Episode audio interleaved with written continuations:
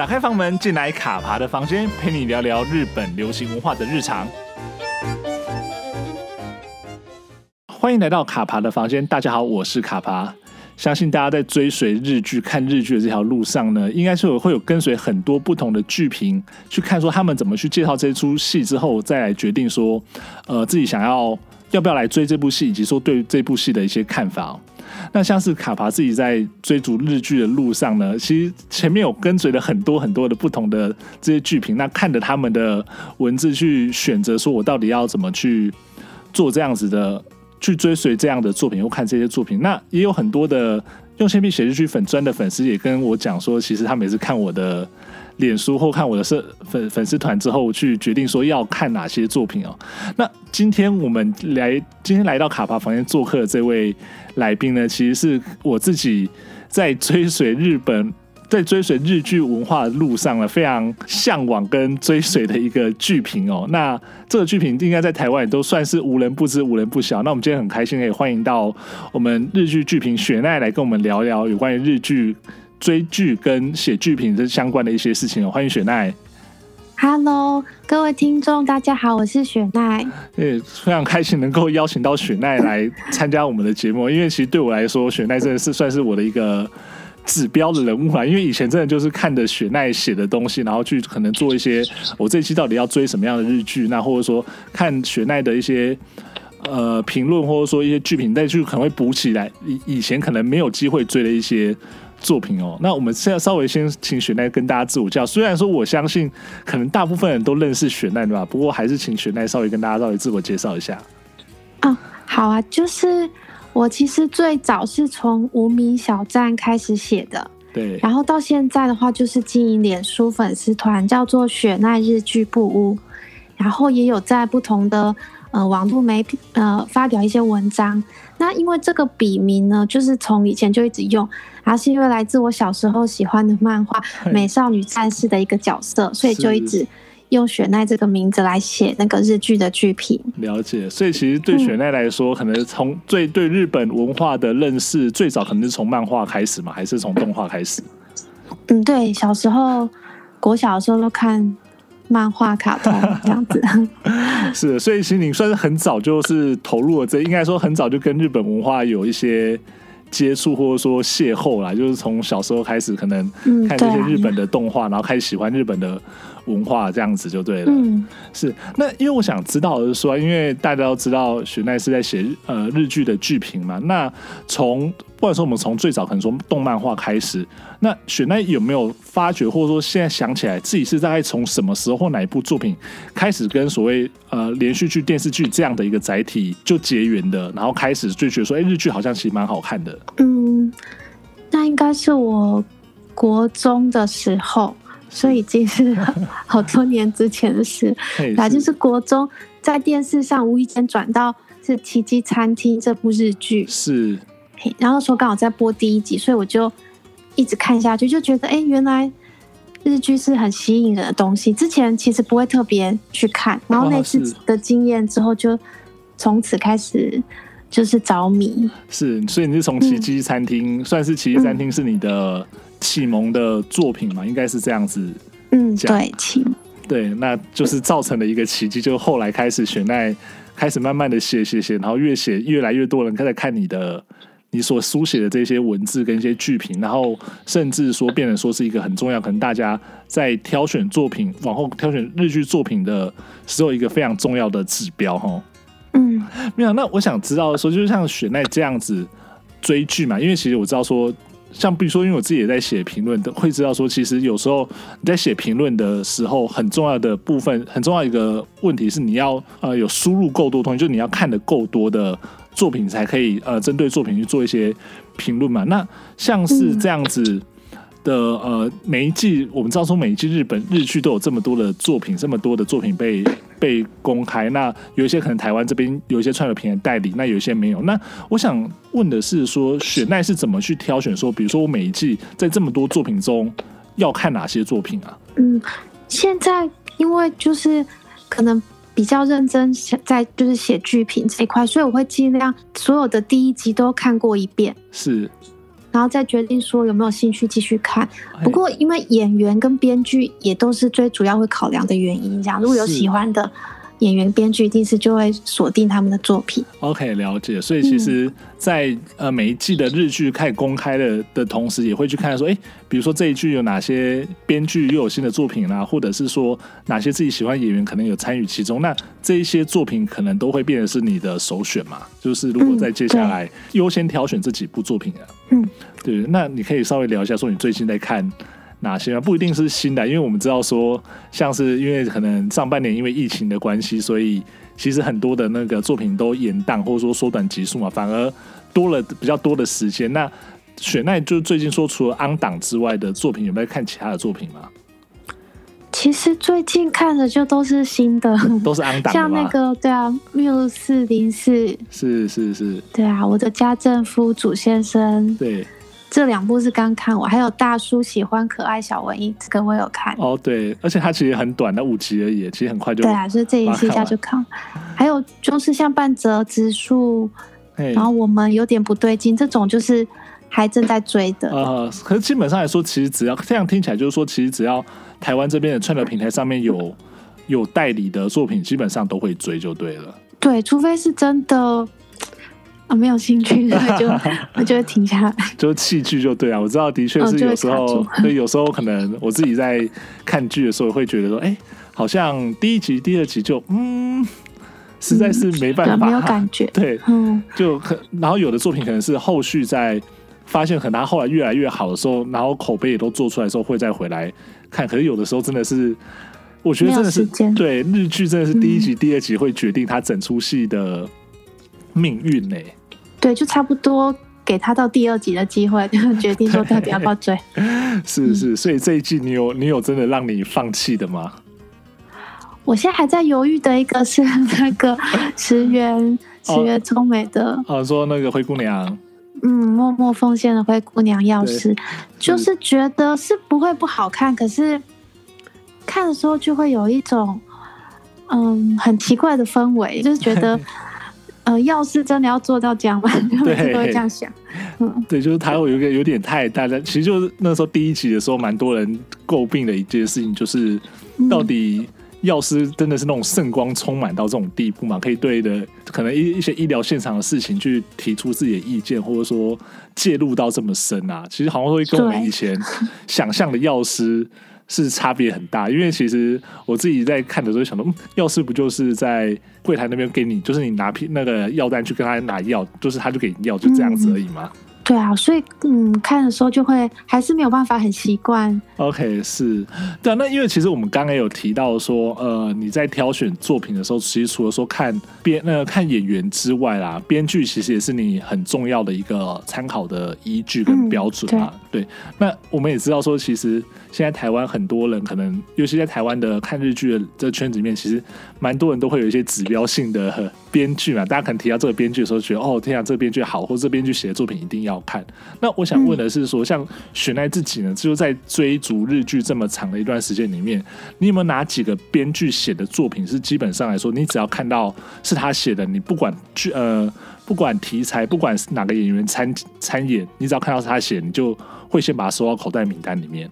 嗯，我发现我其实这几年是有有转换喜好，像早期呃。最早是喜欢山谷信喜啊，是工藤官九郎，对，然后还有仓本聪，这个、是啊，现在的话可能坂元裕二、野木雅纪子、古泽良太是这三位，就是我现在会比较注意的，现在比较喜欢的编剧，就对了，嗯，对，就其实这几位都算是台湾现在应该台台湾的观众蛮熟悉的编剧啦，尤其是说他们可能一些。作品在台湾也相对算是蛮红，像是刚刚结束的《Muse 零四》就野木老师的编剧嘛，或者说像是呃在台湾也蛮热门的四重奏，其实就是坂元裕二老师的编剧作品这样子。嗯，对对，对，他们的东西是啊。那他像是这几位编剧的作品里面，你有特别觉得哪几部对你印象深刻，或者说你那时候看到的时候，就是说你刚刚有提到说你因为口味有变嘛，那那个改变的、嗯。重呃，关键可能是因为你看了他们的某些作品，然后爱上他们吗？还是说，嗯，我觉得现在可能古古泽良太对我的呃冲击会比较大。古泽良太吗？嗯，因为我觉得就是以喜剧来说，我觉得他真的算是他的作品，就是可能每次看都会有很大的惊喜。是是是，嗯，是可能从比如说最近看《信用诈欺师》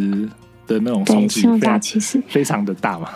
嗯，就是说像他这样的喜剧的类型，又会跟以前我们说所谓三谷信息的那种喜剧的方式又完全不一样嘛。因为其实你刚刚有提到说你早期喜欢三谷信息啊，因为他也是写喜剧的嘛。那你觉得三谷跟谷泽良太的喜剧让你喜欢，或者说让你觉得差异的点在哪里？差异的点哦，对，这我可能想一下。嗯、呃，以前是觉得三谷信息的表演方式很像在看舞台剧，是。可能演员跟角色都在一个一个局限在一个某一个空间里面去表演，是，然后所以就是每一个角色都很重要，就是很像观众好像在参与他们那个发生当下发生的一件事情这样子。嗯、是，嗯，如果说是谷泽良太，因为他有一点天马行空，然后反转会比较多，然后最后就是一定会让你知道说，就是看到一个不一样的东西。对，其实风格不太一样。对，而且其实像雪奈讲讲这个呃，古泽良太的风格，其实不管说在在那个《王牌大律师》或者说《信用诈欺师》里面，其实这样子的所谓那种翻转的东西，一直都在他一直在他的作品里面会出现，而且他玩的算是真的是炉火纯青，我觉得。嗯，对，他每次他越玩越大。对啊，而且就是像他现在玩那个《信用诈欺是》，从连续剧，然后。现在出了两部电影版，现在接下来要拍第三部的的英雄片的时候，其实都会觉得说，每次进去就真的是说，我已经反正我知道你会骗我，就是进去让你骗，然后最后他可能最后一幕两幕才跟你讲，哦，没有，其实整部片不是这个样子，其实是另外一回事这样子。嗯，对，就是会很享受在看的过程。对对对，其实我觉得有时候在这样的过程中，嗯、其实你就去 enjoy 说，哎。整个编剧他到底想要传达一些什么东西给你，或者说他就是可能真的就是玩心大开，他就想要跟观众去玩，然后用他的编剧的方式去跟观众去嬉闹胡闹，但是观众在这个过程中也会觉得说，哎、欸，其实很满足啊。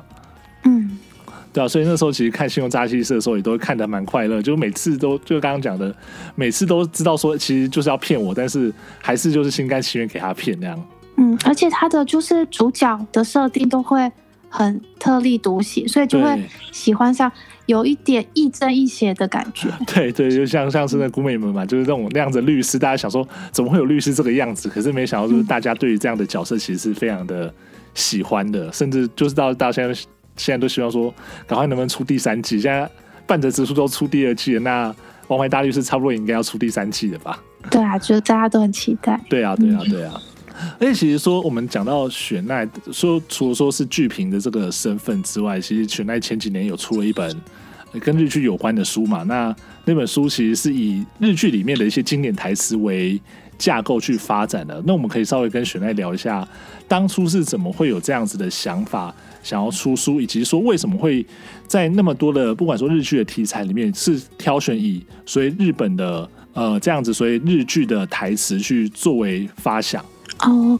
其实这个当初呃出版社编辑来找我的时候，因为他会觉得他想要用日剧为主题来出书，可是其实如果单纯写剧评，他觉得吸引不到太多的读者。如果对日剧没兴趣，应该就不会想要看。所以他觉得说，如果说是用一些京剧的概念，OK，就是经典的台词，那他就可以把这个归类在心灵励志的书籍。心灵励志嘛，所以那个时候是说希望说用这样的方式去鼓励读者的那种心感觉嘛。嗯，对，他们是想说，他觉得日剧都是充满比如说爱呀、啊，或者是梦想跟希望的东西，所以如果说可以从这个切入点的话，那大家看这个书，就算没有看过那部戏，其实也可以从这些对白台词里面，比如说感受到一些正能量。OK，了解了解。所以其实那时候在跟编辑在那边、嗯、跟出版社这边讨论的时候，其实就很快的去。把这个题材给拉出来，就是说，哎，谈说大家怎么去从这些日剧的经典台词里面得到一些能量，或者说得到一些可以跨越困难的一个工具，这样子就对了。嗯，对，是是是。那像是你自己写，当你以因为以经典台词为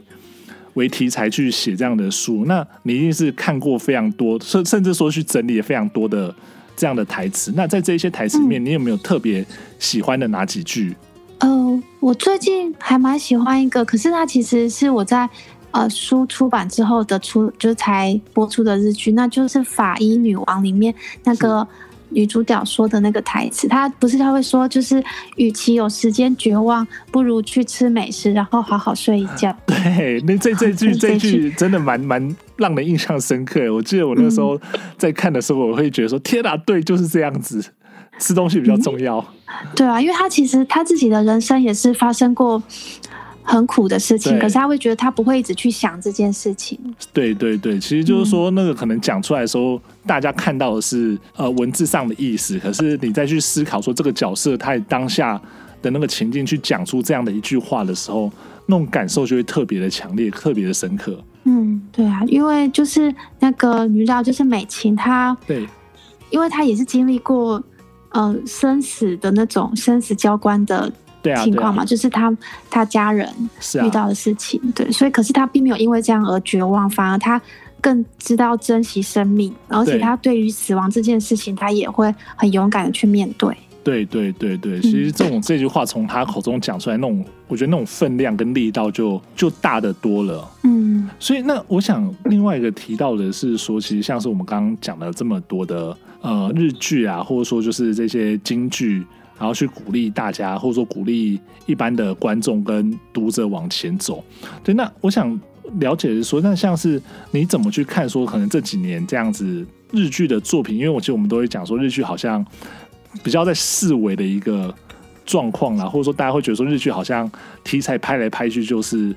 那个样子啊。那你自己可能早从早期，然后一直到现在去看到这样子那个整个变化，你会觉得说？呃，日现在日剧风潮没有像可能十几年前那么盛行的关键的因素可能是什么？嗯，其实我觉得，与其说是日剧他们在衰退，倒不如说是呃亚洲各国都有很明显的进步。OK，是，嗯，所以就是像呃韩剧、台剧啊，还有甚至陆剧、泰剧都会越拍越好，嗯、所以就变成日剧他们如果没有呃想要去。突破或创新，只是停留在原地的话，就是真的都会被超越。OK，是了解了解，所以你会觉得说，他们可能是相对整个大环境变得更更好，竞争更呃相对竞争更激烈的时候，就必须可能要提出一些更创新或更崭新的一些想法，才有可能在这样子的竞争中突围吗？嗯，是。对啊，或许他们可能现在就是日本，他们还是比较倾向保守一点的做法，哦、或者是他们可能眷恋以前的光环，就是还是会想要复制以前的模式去拍戏，但是可。其实现在的观众可能喜欢的东西口味都改变了，呃、但是电视台还没有发现之类的。了解了解，所以就是会一直卡在那边，嗯、或者大家都会特别会去讲说，你看现在收视率都不如以前，或者怎么样之类的，嗯，一个状况。对，那因为我们也有观察到说，其实像是这几年日本开始，呃，当然有几个几个模式啊，一种就是所谓的去买呃去改编漫画或者小说的这样一个。改编的风潮，那另外一个是直接去买，比如说像是美国或者说韩国的，甚至说还有买台湾的剧本去翻拍成日本的的剧。那你会觉得说这样子的状况对于现在日本去扭转他们现在的日剧的劣势有帮助吗？还是说其实还是需要在其他的地方多加努力？嗯，其实呃，如果是改编跟翻拍，会不会是对电视台来说就是？算是一张安全牌的感觉。哦，是，所以他们想说，反正有畅销的呃原著在，所以我们只要拍成就是我们的版本就可以了，这样而且还可以吸引到原本的粉丝也一起来收看。哦，是是是，因为觉得说对他来讲，嗯、可能对电视台来说，他们其实呃所需要花的可能不管都宣传或者说一些其他的成本来说，可能他他们会觉得说相对不会那么不会那么高就对了。对啊，或者是说，可能编剧这个生态，就是日本的编剧现在，呃，投入这一行的人可能没有那么多啊，就是想要找到好的原创剧本也比较难。OK，是了解了解，他可能就是一个整个生态系，也是可能就我们刚刚讲了，因为呃，现在竞争变多了，然后同时生态系也相对比较没有像以前那么的那么的蓬勃发展，相对比较萎缩的时候，其实就必须要找出一些呃其他的方法去应对这样子的。的一个情况就对了。嗯，对啊，只是我觉得其实这个是也是还蛮危险的，啊因为如果说你一旦呃拍不好的话，就是反而会被就是粉丝批评这样啊你子。说原作的粉丝吗？对原作的粉丝，对，而且我觉得应该是这几年来一直有看到类类似的案例层出不穷嘛，就是不管说是漫画或者说小说改编，然后甚至说像是你去买国国外的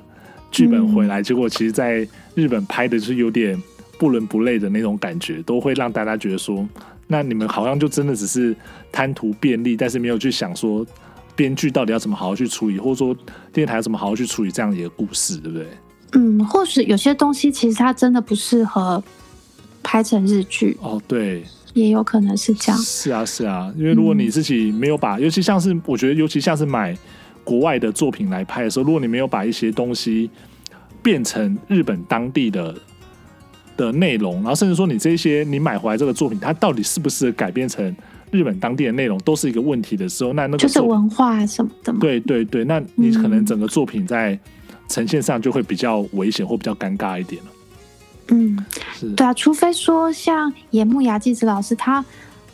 他能够对原著的那个理解对，还有爱，才有办法拍出可能会让作作者本身或者是原著粉丝都更就是觉得啊，已经超越了原本的那个作品对我的那个层次。我我真的觉得野木老师很厉害，尤其像是他那个时候就是改编了几部，像是从啊今日子啊，或者说飞翔公关室跟月薪娇妻，尤其像是我印象很印象很深刻是飞翔公关室，他基本上把整个小说的视视角全部扭转，变成从女主角就是新垣结衣的角度去看，而不是小说原本的从呃空那个空警这边看出去的那个故事。嗯对，那整个改编却也让整个故事变得非常的生动，而且令人印象深刻，所以就觉得说野木老师他在编剧的这一块上真的是非常的厉害。嗯，对他真的改编这个真的很强。对啊，对啊，嗯，只是说，因为像他现在已经到了一个地位，所以他当然是不会局限于说只去改编，他一定是想说挑战自己原创的的东西。是啊，而且事实证明他原创的作品都非常的好，我觉得。嗯，每一部的是真的很厉害。对啊，每一部的作品都觉得他真的不只能改编，他还是能够从没有然后到有去创作出新的东西的那种力量，真的是很强。嗯是，对啊。那我这边想再跟玄爱稍微聊一下，就是说，其实，在可能追逐日剧，然后当剧评、经营社群这么长的一段时间内，有没有遇到什么事是很有趣的事情，或让你觉得说，因为做了这一份工作，或者说因为有这样的身份，所以有遇到一些比较难忘的事情？嗯，比较难忘的事情。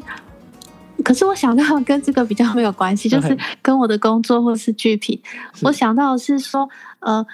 开始喜欢日剧之后，我都会很想要去见到我喜欢的那个演员。OK，是开始会想要追追星这样子吗？对，追星。所以刚我在《迷人一》这部日剧的时候，那一年我就去日本游学。OK，是。对，然后就喜欢上大泽隆夫啊，刚好看到他的那个粉丝。呃呃，官网就是说要召集那个呃临演去拍他的广，就是去那个他的广告需要灵眼，所以我就去报名参加。哦，是这样子，所以所以就有就有有在那个有被选上，被选上，然后有在镜头里面可能出现个一秒钟之类的。哎、嗯，可能只有看到就是小小一颗头，因为是大概是七八百人的哦，群众群众群众演员那样子就对了。嗯，对。但是你当天当天当天有看到大泽隆夫本人吗？哦，其实还蛮清楚的。他他在舞台上，他就是要他的广告是呈现他在演一出演一出剧，然后我们是台下观众。哦，是了解，了解、嗯，所以我就是当观众。但是就是当下看到的时候，觉得说天啊，有这种梦想成真的的感觉吗、嗯？对啊，所以就是还是现在还是会想要追星，只是说会比较辛苦，要还要飞飞到日本去。哦，对啊，而且刚好对，刚、嗯、好就是现在的那个现在是不行，对，现在不行啊，嗯、所以会有点。心痒难耐嘛，就只能看着看我靠着看日剧来那个解这个瘾，这样对不对？嗯，对啊，是是，真是很希望说剧情那个疫情赶快过去了，不然那个大家这样子也不是办法。对啊，就是他们看他们这样拍戏，其实也是蛮担心的。对啊，对啊，就是好不容易，如果你突然哪个演员又中了，然后你可能整个又要整个剧组又要停下来，然后又会延宕到后面的那个时辰，而且会担也会担心他们的健康啊。嗯，对对对，像我有朋友，他现在会跟我说，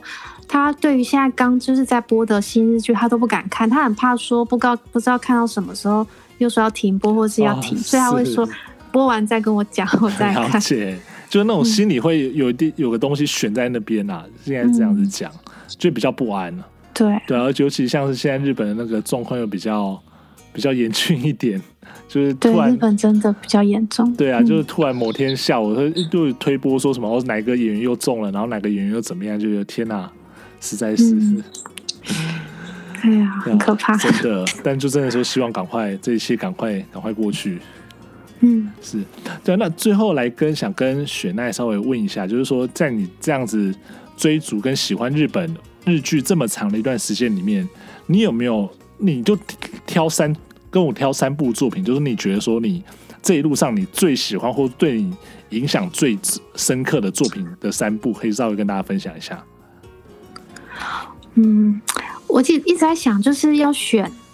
到底要怎么选，因为实在是有点难。OK，是。所以我在想说，呃，挑比较近期的，是，就是因为我每一年都会自己排出，就是当年度十大我自己个人喜欢的前十名的日剧嘛，嗯、所以我就想说，就刚好进这三年的第一名，然后把它拿出来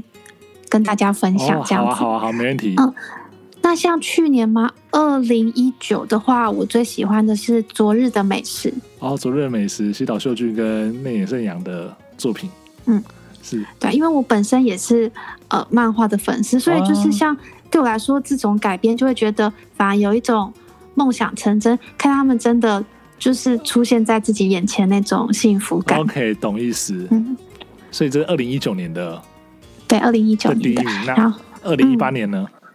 二零一八就是法医女王，OK，On Nature，对啊，所以最近如果有就是朋友要我介绍看什么日剧的话，我都是说先先去看这一部。很多法医女王吗？对，先去看法医女王。我我觉得我觉得应该是呃，现在推荐了，尤其说你可能完全没有看过日剧，或者说没有接触过这方面类型日剧的话，嗯、真的都是推荐这一部啦。对，就是入门来说的话，也是大家接受度都会蛮高，而且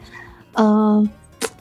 也都会看到哭，就是真的是很感人的那个内容。对，没错，没错。而且然后看完《法医女王》之后，可以再接着看《缪斯零四》这样子。对，是连接的那个岩木宇宙。对对对。OK，那再来第三部。二零一七就是四重奏。四重奏嘛。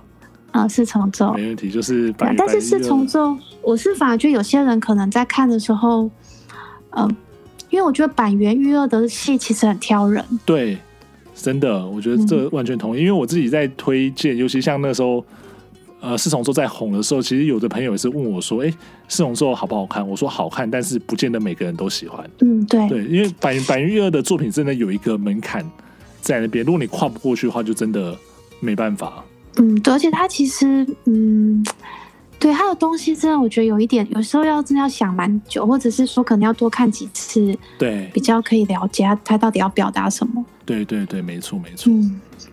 对，所以就是说，这是你整理出来，就是近三年来说，你每一年的第一名，那作为你推荐给大家的。三部日剧这样子，嗯，对对，对，那其实我知道说，其实雪奈还有推荐很多不同的作品。那如果真的想去看到雪奈还有推荐一些什么样子的作品的时候，其实我们都可以到，比如说像是雪奈自己的呃粉丝团上面，其实雪奈都会把自己写的一些剧评贴在粉丝团上面，以及说其实雪奈我们刚才也提到说，雪奈写了很多在很多的不同的平台上面，就是写了编那个剧评的一些作品嘛，那也都欢迎大家可以去去找来看，对不对？嗯。对对，那可以稍微跟大家透露一下，说你大概在哪些地方有写这样子，可能大家要去搜寻也比较方便一点。嗯、呃，现在的话是没有，就是没有固定的。可是像呃 UDN 是那个虚新闻，然后上报啊，还有电影神搜，对这些我其实有时候就是都会，呃，如果我有想要写的东西，就会跟他们的编辑讨论，然后。在上面发表这样子，了解，没错，就是其实雪雪奈也算是产量蛮大的一个剧评了，而且其实因为呃雪奈其实关照的范围其实蛮多的，所以其实可以看到很多不同风格跟不同类型的作品，然后透过雪奈的笔去把它介绍出来跟推荐出来，那让可能原本你并没有知道或并不知道或并没有想去看的，都可以看过雪奈的呃剧评之后，那再去决定说，那接下来是不是要把这一些。作品收到口袋里面，然后慢慢去看这样子。嗯，对。那我们今天非常开心能够请到雪奈来跟我们聊聊这么多她在日剧追逐日剧写剧评的这一路上的一些点滴心得哦，非常开心，谢谢雪奈，谢谢。嗯，谢谢卡帕，谢谢。那我们卡帕的房间下周见喽，拜拜，拜拜。